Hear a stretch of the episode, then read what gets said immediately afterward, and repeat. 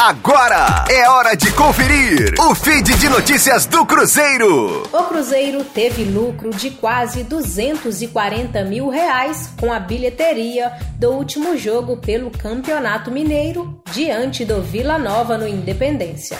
A partida foi também a de maior público registrado nesta temporada pela Raposa. 19.616 torcedores estiveram presentes no estádio, o que rendeu R$ 507.168 de receitas ao Clube Celeste. De acordo com o borderó divulgado pela CBF, as despesas durante a partida foram de R$ 268.045,20, sendo que R$ 38.578,95 são da locação do Estádio Independência. No total das contas, o Cruzeiro saiu com um lucro líquido de R$ 239.122,80. O Independência receberá ainda pelo menos mais um jogo da Raposa pelo estadual.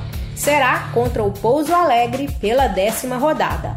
O Cruzeiro optou por mandar seus jogos no Horto devido aos altos custos das despesas no Mineirão.